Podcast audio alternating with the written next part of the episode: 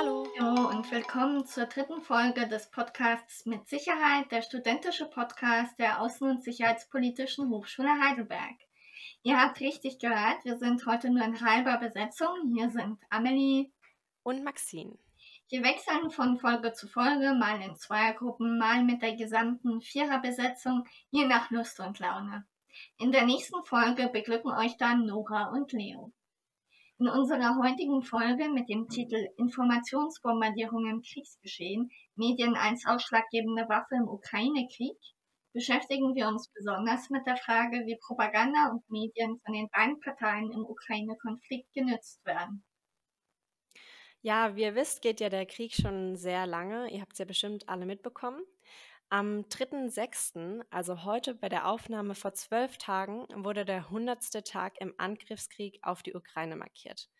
Am 24. Februar marschierte ja die putinsche Armee in die Ukraine ein und startete so die Invasion und ihren brutalen Angriffskrieg auf die Ukraine. In dieser Zeit sind viele tapfer zurückgeblieben, um Resistenz an der Seite von ihrem Präsidenten Zelensky zu kämpfen, aber unzählige mussten flüchten, um den zerstörenden Krieg der Russen zu entkommen.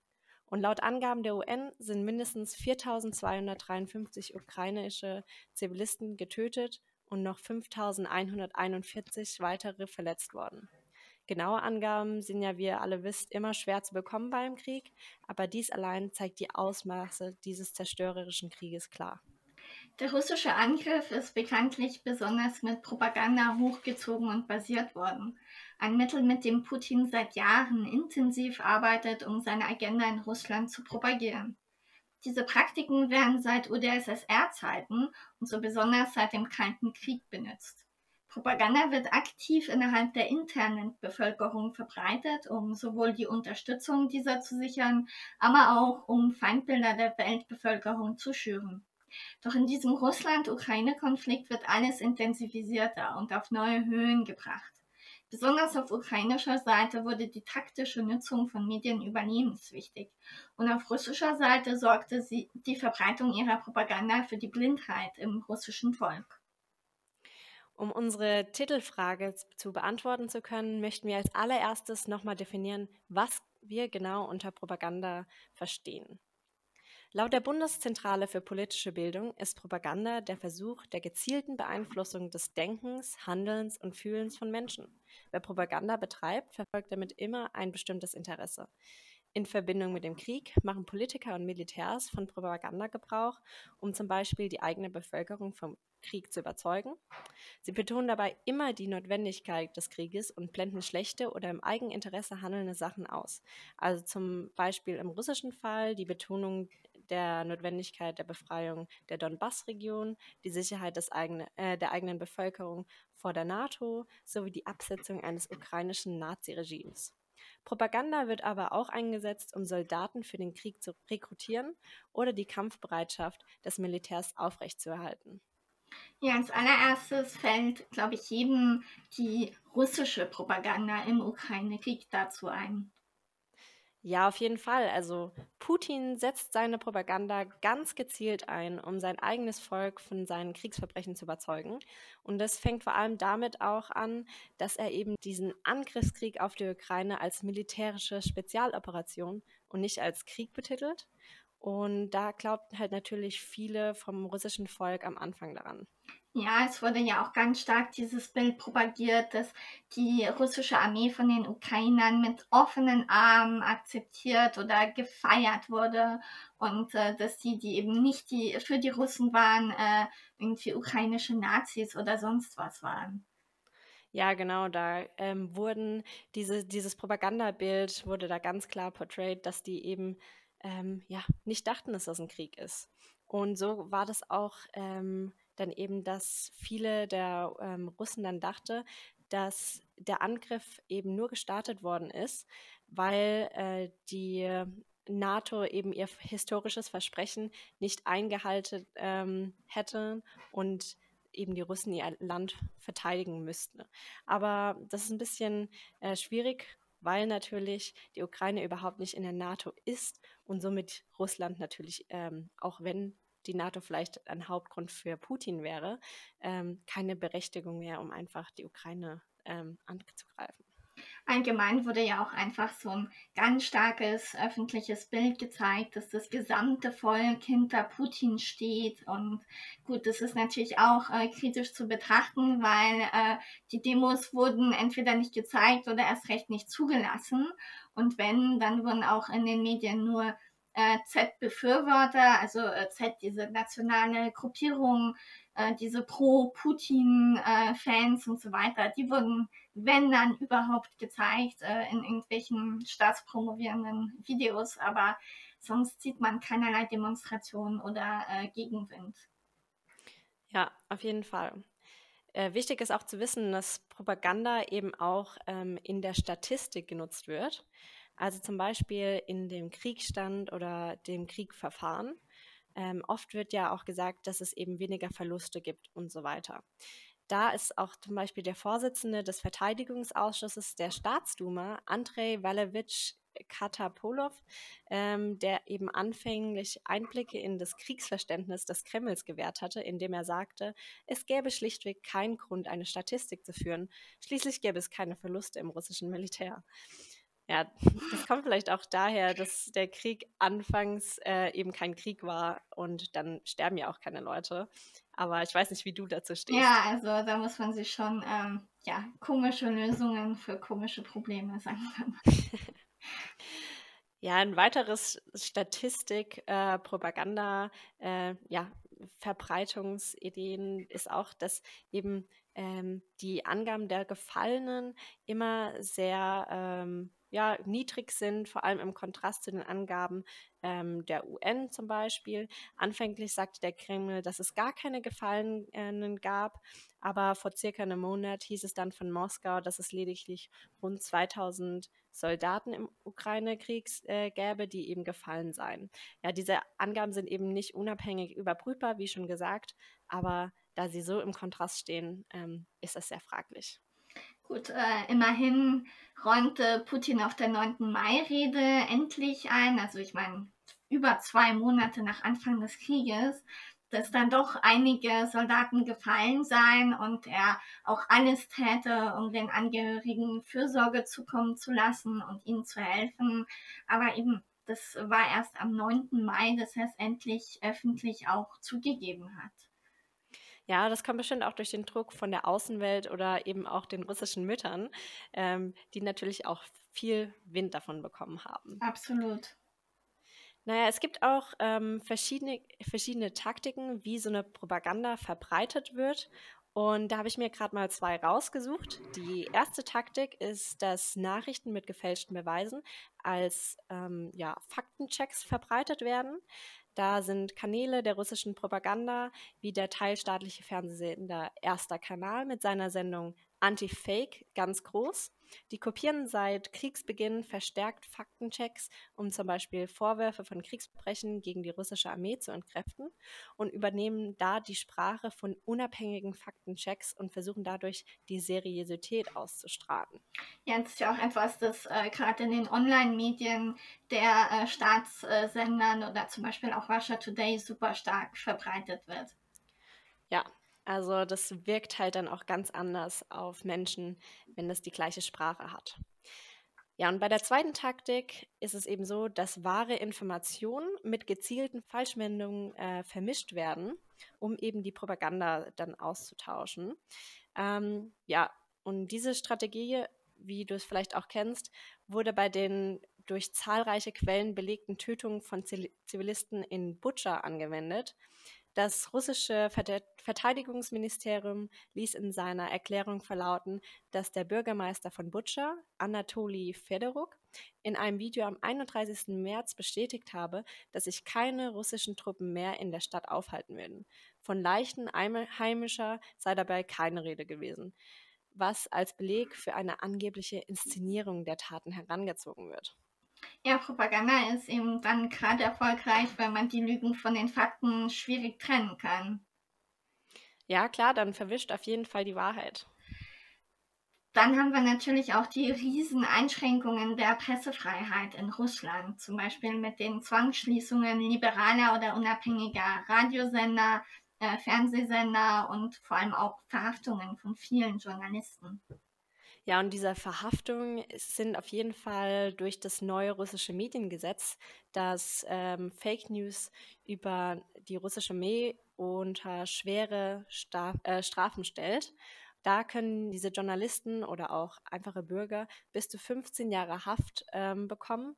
Und so sind dann freie Meinungsäußerungen oder vor allem auch liberale, wahrheitsgemäße Berichterstattung kaum möglich. Ja, deshalb fliehen ja auch sehr viele unabhängige oder liberale Journalisten ins Ausland, um dort über Plattformen wie YouTube oder Facebook, Instagram äh, irgendwie versuchen, eine wahre Berichterstattung zu machen und, und zu verbreiten und ihren äh, Mitbürgern in Russland zur Verfügung zu stellen.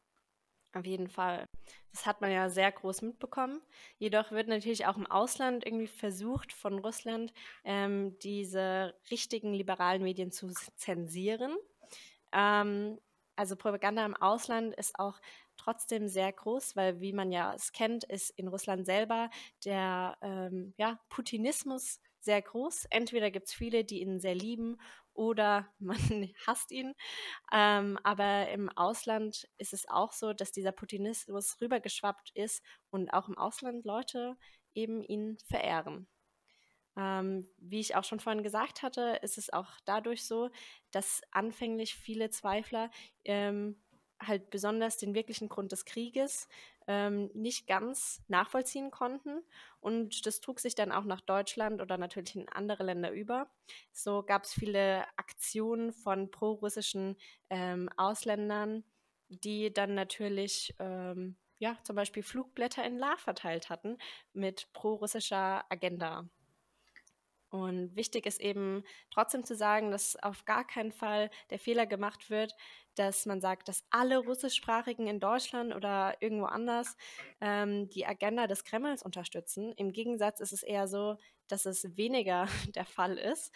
Aber natürlich gibt es auch diese Leute, die äh, in Deutschland oder woanders die ja pro-russische Agenda unterstützen eben. Ja, es, es, gab ja auch eine riesen Diskriminierungswelle von Russen in der ganzen Welt. Äh, man hat, glaube ich, äh, alle äh, diese Stories gesehen oder Nachrichtengeschichten, in denen äh, Russen fälschlicherweise irgendwo nicht mehr bedient wurden oder irgendwie russische Restaurants boykottiert wurden und so weiter. Man muss da aber natürlich auch ähm, ganz stark betonen, dass äh, gerade in der Flüchtlingshilfe für die Ukrainer sehr, sehr viele Russen an der vordersten Front waren und da ganz viel, ganz aktiv mitorganisiert haben und da sehr, sehr viel geholfen haben. Ja, leider ähm, kommt das immer bei so Konflikten, dass natürlich die Kriegspartei erstmal irgendwo als ähm, ja, Feind dargesehen wird. Also auch ähm, der normale Bürger oder jemand, der halt einfach nur russische Wurzeln hat, aber schon ewig in Deutschland lebt. Das ist natürlich schade, aber zum Glück gab es da einige Menschen auch in der Politik, die sich ganz klar dagegen ausgesprochen haben. Ja, und auch ganz stark die Betonung auf Putins Krieg und eben nicht Russlands Krieg. Genau. Und Deutschland selber hat natürlich auch was gemacht, eben auch vor allem durch die EU eher, dass ähm, zum Beispiel Russia Today und Sputnik in Deutschland gesperrt wurde und deren Lizenzen eben verboten worden sind. Jedoch ist es immer noch so, dass äh, beide Sender, vor allem Russia Today Deutschland, Online-Inhalte äh, produziert und postet. Und diese werden dann auch von offiziellen Kanälen, also zum Beispiel russischen Botschaften, verbreitet und getwittert. Warum wird eigentlich so viel Propaganda ins, im Ausland betrieben? Ja, generell muss man sagen, dass etwa drei Millionen Russischsprachige in Deutschland leben und diese Gruppe ist für Russland, für die politische Einflussnahme so extrem interessant, weil davon etwa eine Million auch die russische Staatsbürgerschaft oder eine doppelte Staatsbürgerschaft haben und damit auch das Wahlrecht in Russland haben. Ja, dann ist natürlich die Frage, wie diese russische Einflussnahme im Ausland eigentlich konkret funktioniert. Ja, es gibt natürlich viele Methoden äh, der russischen Propaganda. Also man hat ja auch schon viele irgendwie am Anfang so gehört. Ähm, aber um diese Agenda hier durchzusetzen und zu verbreiten, nutzt man verschiedene Kanäle. Also zum einen sind das die Auslandsmedien, wie ich schon gesagt habe, wie der RT oder Sputnik, beziehungsweise auch die Inlandsmedien, die hier in Deutschland eben auch durch VPN oder sowas konsumiert werden können. Und zweitens auch ganz wichtig halt eben Social Media. Also es wirkt ja wie so eine Bubble, wer irgendwas rausfinden will oder wer seinesgleichen sucht, findet sie dort. Ähm, und das ist auch ganz klar zu verstehen, dass die russischen Staatsmedien sich selber ganz klar als Waffe in einem Informationskrieg sehen. Also das wird auch immer wieder von ihnen gesagt.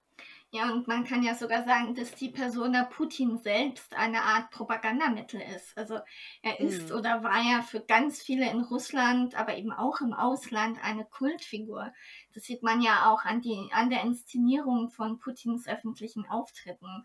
Und er hat zum Beispiel so Bilder, wie er oberkörperfrei auf dem Pferd reitet er wird irgendwie als dieser Supermensch dargestellt, äh, der immer stark ist, äh, unverwundbar, ähm, wahnsinnig äh, intelligenter, starker Mensch, äh, was natürlich einen super Kult anzieht.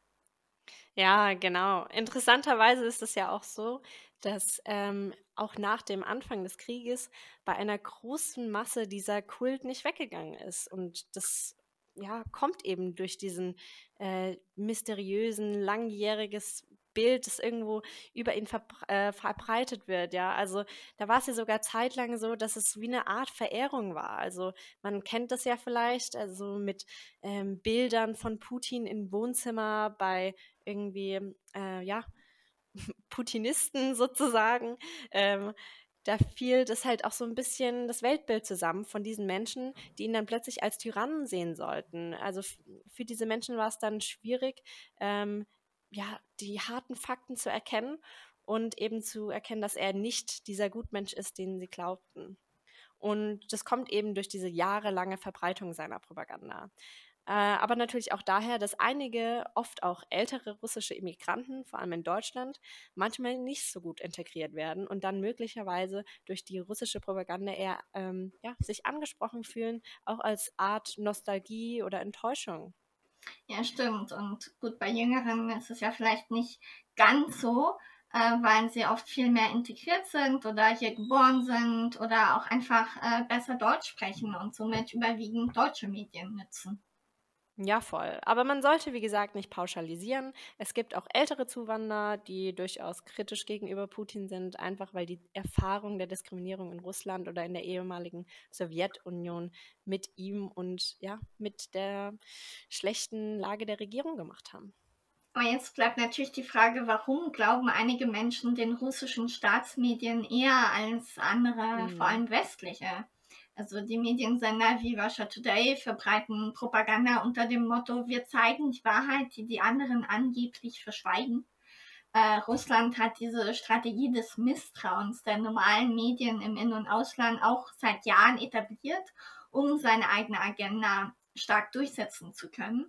Und das sieht man gerade in so Fällen wie dem Kriegsbeginn, wie ja, funktionsfähig diese Strategie ist und auch wie wichtig sie ist für seine eigenen politischen Ziele.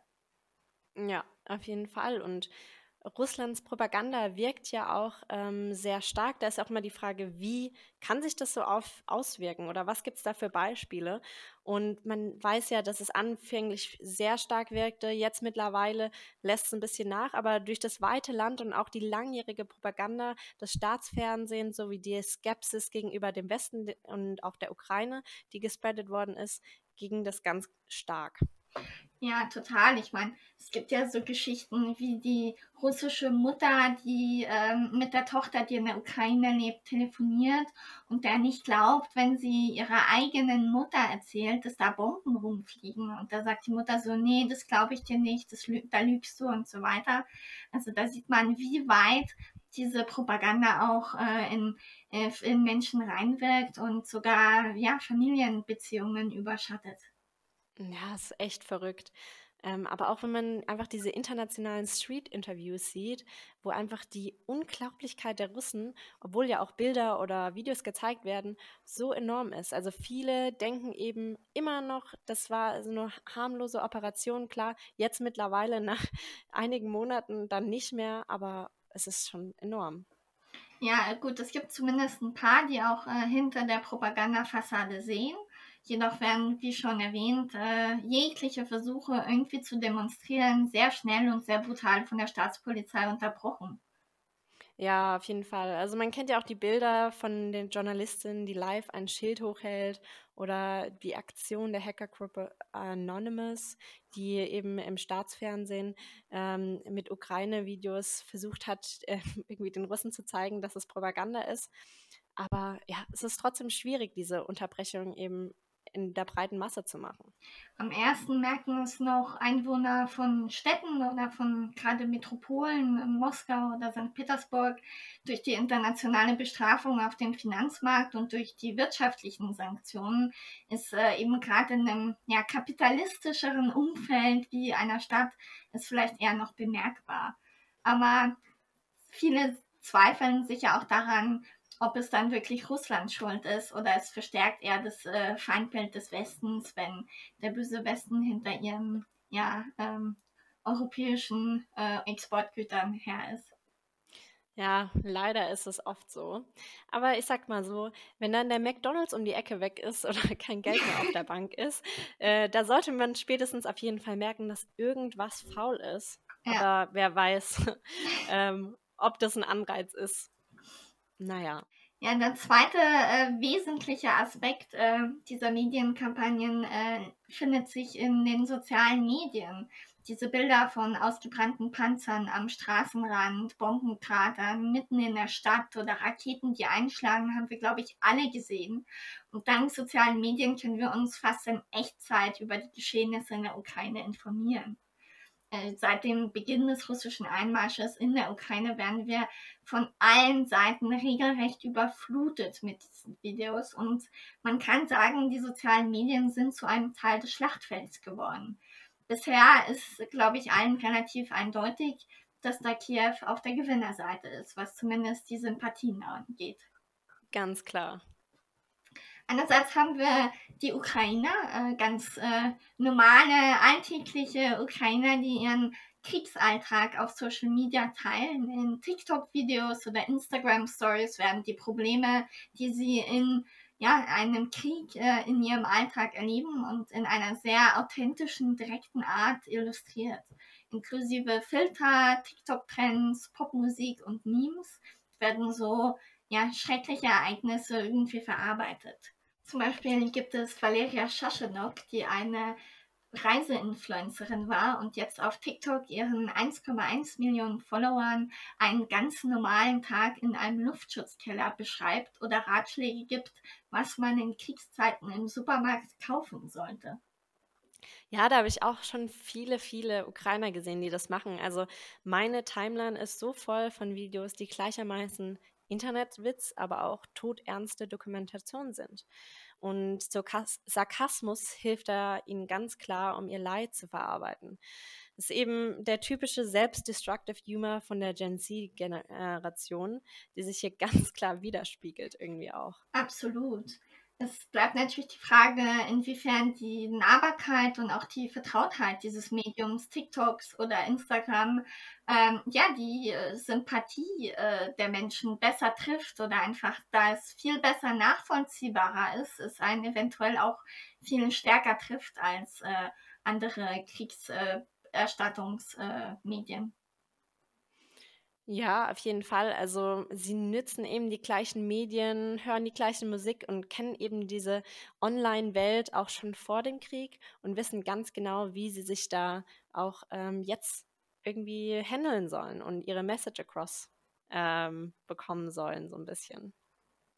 Absolut. Also hier werden quasi bewährte Social-Media-Formeln auf die Bodenkriegsführung angewendet. Ja, und das ist ja auch immer so, da immer mehr Menschen eben einfach ihr Handy parat haben und ihren Alltag regelmäßig auf verschiedenen sozialen Plattformen dokumentieren können, ist der Krieg einfach ein weiteres Thema, das damit ganz leicht zugänglich und wie jedes andere äh, gemacht wird. Und ja, da verwenden vor allem halt eben auch junge Menschen ihre eigenen Sprache oder Slangs und Emojis, um ihre Erfahrungen in Echtzeit zu teilen und erregen so viele Sympathien von Menschen aus der ganzen Welt. Und diese ja, persönlicheren und stark mitleiderregenden Darstellungen des Krieges wird zum Teil auch von diesen persönlichen Accounts genutzt, um Spenden und Hilfe aufzurufen und da sind eben auch diese Online-Videos ein starker Fürsprecher für diese ukrainische Seite geworden. Ja, und diese sehr persönliche und direkte Art, äh, mit der die Ängste, die Unsicherheit oder der Chaos eines äh, Landes mitten im Krieg so veranschaulicht werden, ist natürlich was ganz Besonderes. Also der Inhalt und das Medium dieser Videos und Bilder schaffen ein Gefühl der Intimität, das der klassische Fotojournalismus mit seiner Perspektive immer von außen manchmal vermissen lässt. Auf jeden Fall. Und ich glaube auch sogar ähm, Sender wie CNN haben ja auch gemerkt, dass sie irgendwie ihr TikTok-Account brauchen. Also ich glaube, ähm, da ist es einfach ein neues Art von äh, Medium, das sich jetzt in dieses Kriegsgeschehen eingesetzt hat. Also gibt es ja auch weitere Beispiele, dass einfach ukrainische Soldaten ebenfalls Instagram, TikTok oder Twitter nutzen, um ihre Geschichten vom Schlachtfeld zu erzählen. Und man sieht da Videos, wo sie zu Nirvana-Songs tanzen, aber auch Videos, wie sie sich auf den Kampf vorbereiten. Also sehr ähm, gespalten und interessant. Ja, und so kommen sie ja auch viel sympathischer rüber als irgendwelche russischen Soldaten. Eben. Die ukrainische Führung hat auch erkannt, dass der Krieg in den sozialen Medien ausgetragen wird. Bis vor kurzem war Russland mithilfe von seinen Armeen kremlfreundlicher Trolle ein Meister in der Kunst der Social Media Desinformation. Aber Moskau wurde seit seiner Invasion definitiv übertrumpft.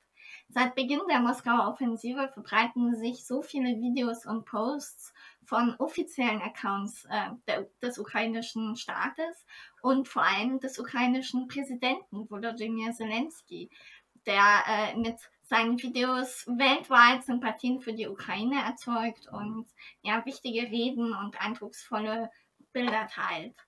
Die ukrainische Armee selbst hat auch einen eigenen Twitter-Account, über den mehr als 350.000 Follower stündlich über den Krieg informiert werden. Es gibt nicht nur den offiziellen Twitter-Account als taktische Nutzung der sozialen Medien, sondern auch die Seite Seek Your Own, die die ukrainische Regierung erstellt hat und ja, dort sieht man halt einfach ein grausames Bildersammelsurium von aufgeblähten Toten, bluteten Verletzten, aber auch von Kriegsgefangenen zur Identifizierung russischer Soldaten. Also wer da seinen Sohn, Vater oder Freund sucht, kann dort ganz einfach ein Formular ausfüllen, wie man bestimmt auch mal in den Medien bekommen hat, um sie irgendwie zu finden. Aber dieses Bildersammelsurium ist ja eigentlich auch etwas, was nach den Genfer Konventionen äh, verboten ist. Ja, und das ist immer dann fraglich, inwieweit äh, sowas richtig oder falsch ist, auch wenn die Ukraine natürlich ganz klar äh, das auf der positiven Seite macht, nicht so wie Russland. Ähm, naja, die Ukraine nutzt natürlich auch sowas eben nicht nur ähm, für sich selbst, sondern auch als eine Art positive PA, um der anderen Seite zu zeigen, wie fair sie sind zu diesen jungen, oft ahnungslosen russischen Soldaten. Auf der anderen Seite von Social Media haben wir natürlich Russland, ähm, das äh, gerade seit dem Ukraine-Konflikt sehr intensiv seinen gewaltigen Desinformationsapparat nützt, der über die letzten Jahre ganz stark aus, ausgebaut und aufgebaut wurde. Ja, dieser Apparat, wie kann man das äh, definieren. Äh, es ist eine Art koordiniertes Verstärkungsnetzwerk aus Zehntausenden Gruppen und Seiten, die derzeit aus Russland gesteuert werden und gezielt russische Propaganda und falsche Informationen auf Social Media verbreiten. Dann haben wir einerseits pro-russische Accounts, die nach Kriegsbeginn plötzlich ein wahnsinnig starkes Wachstum erfahren haben und im stündlichen Takt Desinformationen und russische Propaganda teilen. Ja, ist ja auch etwas, wie wir vorhin gesagt haben, was bei Butcher passiert worden ist. Ja, ein Großteil dieser Accounts, die solche Inhalte verbreiten und retweeten, sind einer internen EU-Analyse zuvor vor weniger als einem Jahr angelegt worden. Viele davon erst im Februar. Es geht ja auch ganz klar über, von Masse über Qualität. Wir haben zum Beispiel anonyme Accounts äh, oder komische Meme-Seiten bis hin zu YouTube-Accounts von Verschwörungstheoretikern, die pro-russische Narrative verbreiten. Zum Beispiel gibt es da YouTuber wie Anna Lipp, eine Deutschrussin aus Hamburg, die auf ihren Kanälen, da heißt einer auch noch perverserweise glücklich auf der Krim, pro-russische Narrative verbreitet und Videos verbreitet, die vermeintlich die Schuld der Ukraine in dem Konflikt belegen sollen. Ja, und man muss nicht mal irgendwie Deutschrussin sein, um sowas zu tun, ja. Also es gibt auch ähm, einen Amerikaner, der US-Navy-Veteran Patrick Lancaster, der auf seinem YouTube-Kanal mit über 5000, äh, 500.000 Follower Verschwörungstheorien und Mythen über die Kriegsgeschehene in der Ukraine verbreitet, also zum Beispiel über den Kampf von Mariupol. Aber auch die offiziellen Accounts des russischen Staates beteiligen sich hier stark, zum Beispiel die Accounts des Moskauer Außenministeriums. Ja, oder auch von den russischen Botschaften in den EU-Staaten. Ja, genau. Und diese verbreiten mit sehr hoher Intensität die Narrative des Kremls. Zum Beispiel verbreiten sie Inhalte von Russia Today oder Sputnik auf YouTube oder Twitter. Sie findet man zum Beispiel unter den Accounts der russischen Botschaften in Spanien oder Frankreich. Seit Ende Januar 2022 hat sich nach EU-Recherchen die Aktivität dieser Accounts äh, von im russischen Botschaften oder diplomatischer Vertretungen Russlands im Ausland massiv erhöht. Die Erwähnung der Ukraine in diesem Account liegt um 375 Prozent höher als zwischen Oktober und Dezember 2021. Ja, und dabei werden auch Hashtags wie zum Beispiel Donbass Tragedy oder Stop Hating Russians oder Websites wie waronfakes.com genützt, um eben diese unvoreingenommene Information äh, zu verbreiten. Also bei War on Fakes ist es zum Beispiel in fünf Sprachen gemacht. Auch Telegram ist hier ein sehr, sehr wichtiges Medium. Besonders beliebt ist zum Beispiel der russischsprachige Kanal WoFakes auf Telegram. Er hat mehr als 700.000 Follower und dessen Inhalte werden sogar zum Teil durch das offizielle russische Außenministerium oder Botschaften geteilt.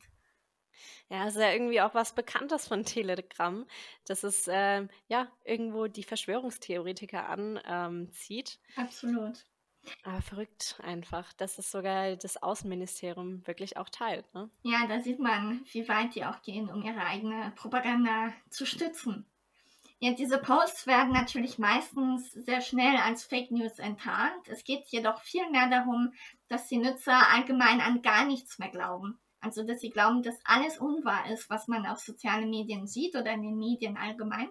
Und dass sie an nichts mehr glauben können und diese ja, Art der objektiven Wahrheit eine Illusion ist.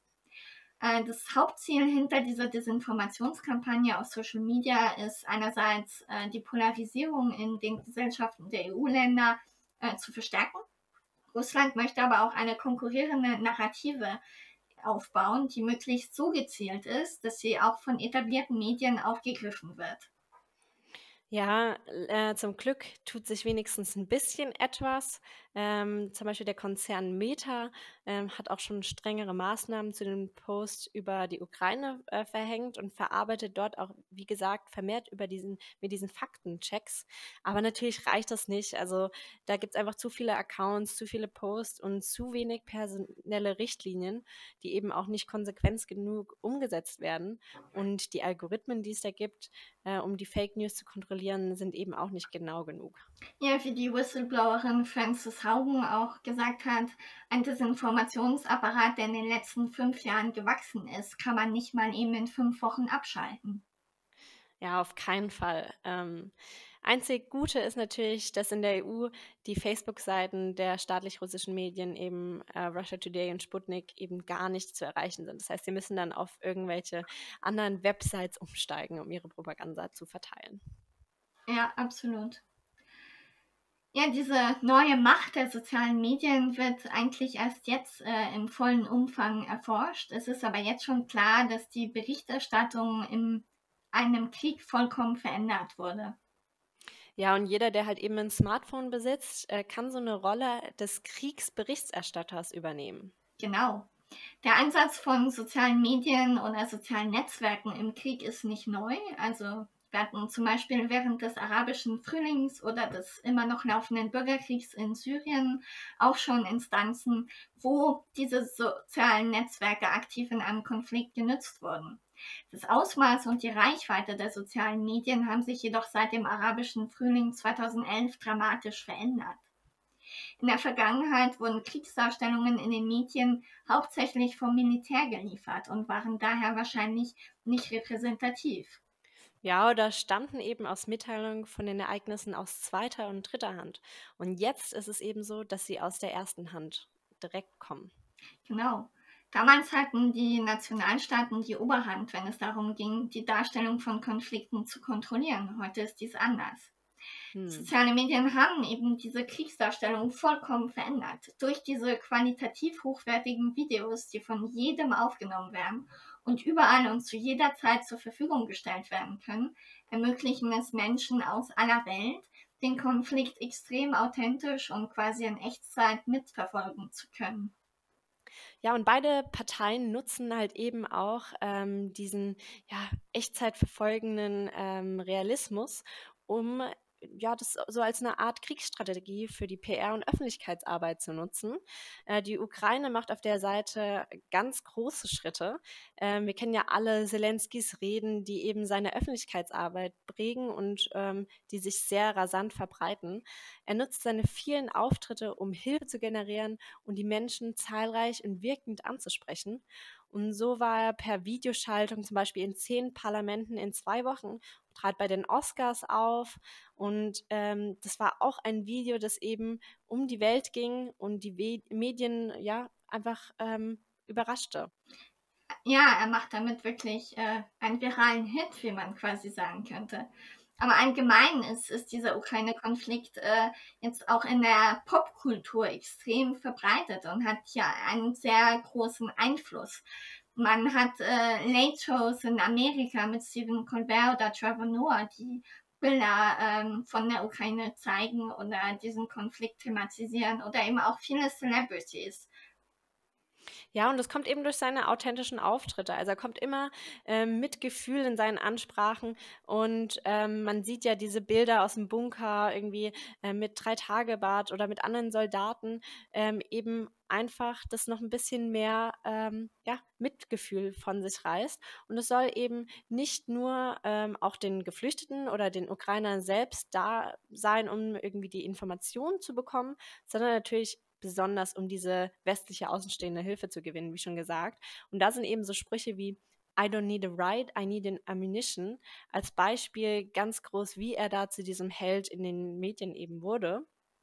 Aber natürlich nutzt er eben äh, seine Auftritte sehr gezielt mit persönlichen, maßgeschneiderten Ansprachen, die oft auf Trauma oder Referenzen zu nationalen wichtigen Geschichtspunkten äh, kommen, also zum Beispiel in Amerika auf 9-11, die eben diese Humanität ansprechen sollen, also unter dem ähm, Motto so, What sort of nation are you? Ja, und diese ganzen Erscheinungen, die eben Sympathien äh, aus der ganzen Welt erregen, kommt auch der Druck auf die Politik von diesem Volk äh, und sehr stark. Das heißt, man hat gewisserweise durch diese ja sehr sympathiebringende Öffentlichkeitsarbeit einen Zugzwang der Politik. Ja, auf jeden Fall. Nicht nur die Politik, sondern auch Firmen weltweit. Wir haben auch andererseits versucht, durch die Öffentlichkeitsarbeit äh, die Russen irgendwie zu äh, bestimmen. Also zum Beispiel gibt es äh, eine direkte Ansprache auf, Russ auf Russisch von Zelensky am Anfang des russischen Einmarschs, um die russischen Bürger und auch gerade die Soldaten umzustimmen. Auf jeden Fall ist einfach ein weiterer Versuch für die Kommunikation mit den Russen. Ja, gerade im Vergleich zu Putin, ja. Äh, Zelensky zeigt sich in Kiew unter freiem Himmel und in Luftschutzkellern er wendet sich anfangs fast täglich in sehr direkter Art und Weise. Und dagegen wirkt Putin sehr distanziert und sehr martialisch. Er sitzt an diesem komisch langgezogenen Tisch oder wird von ein paar stramm stehenden Offizieren begleitet. Ich habe wirklich einen ganz starken Kontrast zwischen dem sympathischen, nahbaren Familienmensch und äh, nationalen Held Zelensky und ein Putin, der sehr unnahbar und sehr kalt erscheint. Auf jeden Fall. Also man kann auch sagen, Russland nutzt ähm, nicht wirklich Öffentlichkeitsarbeit, sondern für sie ist eben diese PR ihre Propaganda. Ähm, aber generell ist es so, wenn sie Öffentlichkeitsarbeit benutzen, dann sind es immer Videos von Angriffen, die irgendwo eben auch online oder im Staatsfernsehen gezeigt werden oder irgendwie gesagt werden, wie gut Russland äh, irgendwie ist, um eben auch Kritiker oder Fake News-Verbreiter im Westen auch anzusprechen. Äh, das merkt man auch bei dem 100-Tage-Recap. Also beide zeigen ihren Followern, was sie sehen wollen im Prinzip. Äh, Russland zeigt ganz viele Videos mit genügend Munition und Kriegswillen und irgendwie der Armee. Und der, die Ukraine zeigt äh, berührende Nachrichten von Zelensky und seiner Truppe, ähm, wie sehr sie eben gewinnen wollen und wie äh, stark die Hoffnung bei ihnen ist. Ja, und damit kommen wir eigentlich auch schon zum Fazit zu unserem heutigen Thema. Sind Medien eine ausschlaggebende Waffe im Ukraine-Krieg? Ja, ich glaube, der Krieg in der Ukraine wird als erster Krieg in die Geschichte eingehen, der in einem solchen Ausmaß auf Social Media dokumentiert wurde. Die Frage ist aber am Ende, was bleibt von diesen Videos und Bildern von Flüchtlingen am Grenzübergang, von schreienden Kindern unter Beschuss oder von erschöpften Kämpfern? Ja, und vor allem, wenn man auch ähm, einfach diesen Informationsüberfluss, also die Informationsbombardierung, wie wir im Titel gesagt haben, auf dieser Timeline hat, so dass man irgendwann fast stupide nur darüber hinweg scrollt und ohne so drüber nachzudenken, was vielleicht auch eventuell Propaganda oder wahr oder falsch ist. Ja, man könnte fast schon behaupten, dass diese Vielzahl an Bildern einfach nur unsere verwirrte Aufmerksamkeit erregen und ein Gefühl der Sympathie erregen, das nur gerade lang genug anhält, um uns für einen Moment am Scrollen zu hindern. Ja, da bleibt natürlich irgendwie die Frage, wie lange es dauert, bis man dem Krieg weniger oder gar keine Aufmerksamkeit mehr schenkt. Aber das wird man noch im Laufe der Zeit sehen. Und andererseits geben uns diese Millionen Videos und Posts natürlich auch einen so nahen Einblick, wie es ihn in einem solchen Konflikt noch nie gab ein ukrainischer Teenager, der in einem Bombenkeller zu Dua Lipa tanzt, wird auf einmal so machtvoll wie ein gesamtes Reporternetzwerk wie von CNN. Soziale Medien sind eben ein unvollkommener und sehr leicht manipulierbarer Chronist der Kriegszeit. In einigen Fällen könnten sie uns aber auch die zuverlässigste und authentischste Quelle geben, die uns zur Verfügung steht. Ja, da hast du auf jeden Fall recht und es bleibt zu sehen. Also im Endeffekt bleibt es an uns hängen, den wahrheitsgemäß jedes Post zu hinterfragen und die Objektivität jeder Information zu evaluieren. Und ich hoffe natürlich, dass unsere Zuhörer heute auch so ein bisschen das ein oder andere dafür mitgenommen haben. Aber Fakt ist, dass die Nutzung der Medien, besonders wie es die beiden Seiten tun in diesem Krieg, ähm, ob mit Propaganda oder mit strategischen guten Öffentlichkeitsarbeiten oder Internetvideos vom Volk, äh, dass es eben so ist, dass es die ausschlaggebende Waffe im Krieg sein kann, die viel bewirken kann und die Macht ähm, hat, das Kriegsgeschehen vollkommen auch vielleicht zu verändern. Wie letztes Mal schon vorgestellt, kommen wir jetzt zu unserer neuen Rubrik Sicherheitspolitik auf dem Campus. Ein Sicherheitsthema, das wir durch seine erschreckende Aktualität und Tragik unbedingt beleuchten möchten, sind die wiederkehrenden Amokläufe in öffentlichen Räumen. Diese Tragödien passieren vor allem mit traurig bekannter Häufigkeit in den USA, aber eben leider auch hier in Deutschland, wie es die letzten Wochen erneut gezeigt haben. Als Studenten der Uni Heidelberg sind wir natürlich besonders getroffen, da im Januar dieses Jahres unser eigener Campus davon getroffen wurde. Ja, das ist also sehr schreckliches Thema und ich glaube, es ist auch schwierig, damit so umzugehen, weil man natürlich, ähm, ja, das einen selber auch sehr bedrückt, dass sowas passiert und Menschen dabei irgendwie ums Leben kommen oder verletzt werden. Ja, und gerade im Rahmen der Uni, ja, äh, ein freier Raum, äh, der eigentlich der Lehre, dem Lernen, der Entfaltung gewidmet werden sollte und der irgendwo sich bedroht sieht durch solche Aktionen. Das ist schon traurig. Ja, ich weiß nicht, wie es dir geht. Fühlst du dich jetzt irgendwie unsicherer in der Uni oder war das nur kurz so nach ähm, ja, dem Amoklauf hier? Also ich glaube eher noch kurz nach dem Amoklauf, auch wenn ich da auch sagen muss, ähm, dass es äh, auch einen Campus betraf, den ich persönlich gar nicht kenne. Das ist eine ganz andere Fakultät und deswegen trifft es einem schon sehr natürlich, weil es die eigene Uni ist und, und man so irgendwo realisiert, das kann wirklich jedem passieren und jeder ist da irgendwo unsicher. Ähm, aber ich finde, es ist fast auch dieses, ja, dieser konstante Influx einfach von solchen tragischen Ereignissen aus den USA oder eben auch ähm, hier in Deutschland, wo man einfach merkt, ja, man sollte natürlich nicht in einem stetigen Gefühl der Unsicherheit leben, aber es wird einem bewusst, dass es einfach äh, eine Glückssache oder eine Zufallssache ist, äh, dass man davon irgendwo frei leben kann. Auf jeden Fall. Aber wir haben uns jetzt so ein bisschen Gedanken gemacht, äh, was wäre denn, wenn sowas passiert? Also ähm, gibt es da Sicherheitsmaßnahmen, die vielleicht irgendwie äh, ja, stattfinden sollten. Und ähm, da sind wir jetzt in den Kontakt getreten mit der Sicherheits- oder mit den Sicherheitsbeauftragten der Uni. Also die gibt es ähm, hier in der Uni Heidelberg.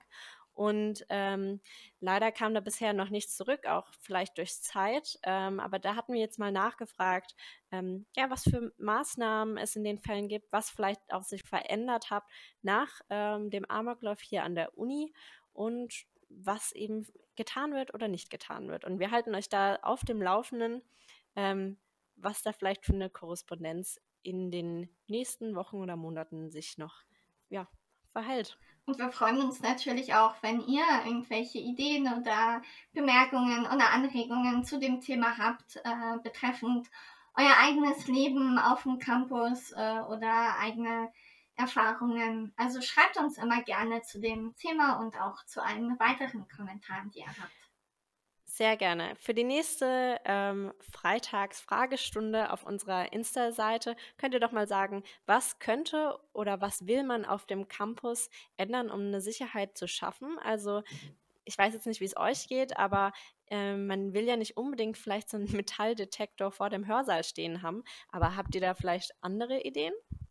Also schreibt uns das gerne in der nächsten Freitagsfragerunde. Und hier noch ein Ausblick auf unsere nächste Folge.